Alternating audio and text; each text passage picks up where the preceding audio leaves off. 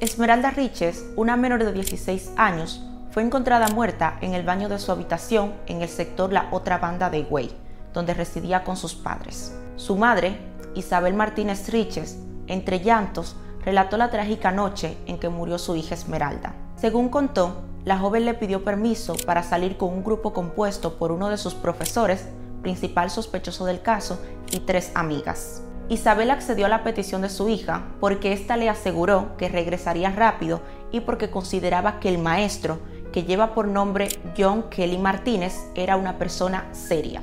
Sin embargo, dijo que Esmeralda tardó varias horas para regresar a su hogar y cuando lo hizo, esta le indicó que ella fue para la playa con las amigas y el profesor. Su madre indicó que algo del aspecto de la hoy fallecida le preocupó.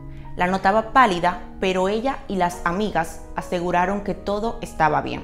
Esto no detuvo a Isabel, ya que seguía insistiendo en su preocupación y continuó haciéndole preguntas al adolescente, quien solo admitió que bebió un poco de alcohol, por lo que Isabel procedió a darle una aspirina y Esmeralda se acostó.